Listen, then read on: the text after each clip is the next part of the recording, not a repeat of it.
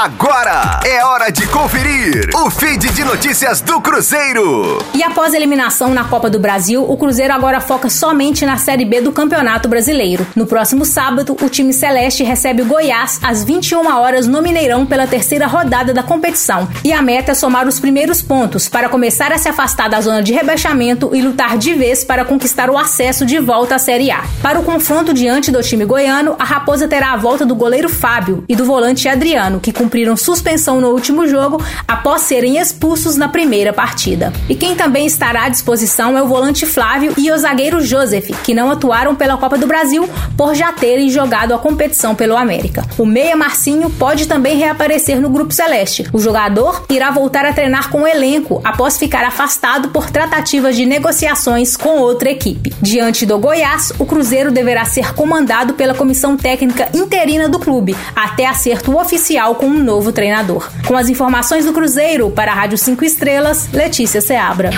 Fique aí! Daqui a pouco tem mais notícias do Cruzeiro. Aqui, Rádio 5 Estrelas.